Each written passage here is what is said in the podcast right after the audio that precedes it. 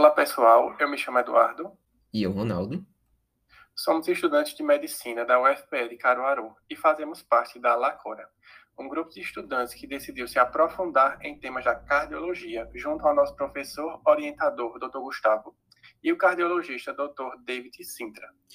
E, pessoal, em mais esse Momento Saúde, nós vamos discutir sobre a importância de se fazer um correto e regular tratamento de pressão alta. Pois é, Ronaldo. Quando discutimos a importância do tratamento da pressão alta, ouvimos muito aquela frase de ah, mas por que tratar a pressão alta se eu não sinto nada? E é aí que mora o perigo, não é? É verdade, Eduardo. Principalmente quando a gente pensa que a hipertensão, também conhecida como a pressão alta, é uma doença que coloca o indivíduo em risco justamente por conta do aumento da pressão arterial, que é um aumento que pode acontecer até mesmo durante o repouso, é que podemos perceber que a pressão alta muitas vezes é uma doença silenciosa, que muitas vezes é descoberta ao acaso. E aí que está o problema, Ronaldo. Porque, uma vez que seu João, por exemplo, recebe a informação de que tem pressão alta, o grande desafio que se levanta a partir desse momento é o de fazer com que ele, seu João, entenda que a pressão alta que ele tem nunca vai se manifestar, o que dá uma falsa impressão de que não precisa tomar remédios com tanta regularidade. Isso é muito perigoso, Eduardo. Principalmente porque a falta de tratamento adequado de uma pressão alta, ainda mais em indivíduos que apresentam fatores de risco, como obesidade, sedentarismo e tabagismo, por exemplo, pode levar a uma piora muito maior da função cardiovascular desse indivíduo, o que pode predispor à ocorrência de infartos ou de derrames, por exemplo. Exatamente. É importante lembrar que, além de usar a medicação de acordo com a recomendação do seu médico, é necessário fazer o acompanhamento dessa pressão.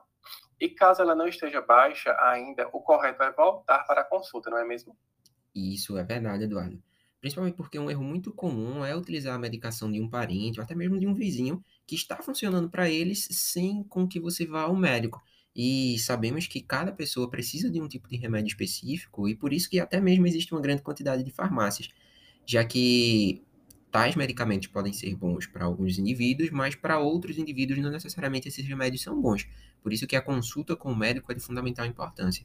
Por isso, se você já recebeu o seu diagnóstico de pressão alta e faz uso de medicações, fique atento quanto ao uso regular dessas medicações, porque a pressão alta é uma doença silenciosa que precisa ser muito bem tratada. E além dos remédios, também procure ter uma alimentação melhor e sempre busque se exercitar, para que, dessa forma, possa alcançar um controle adequado dessa pressão.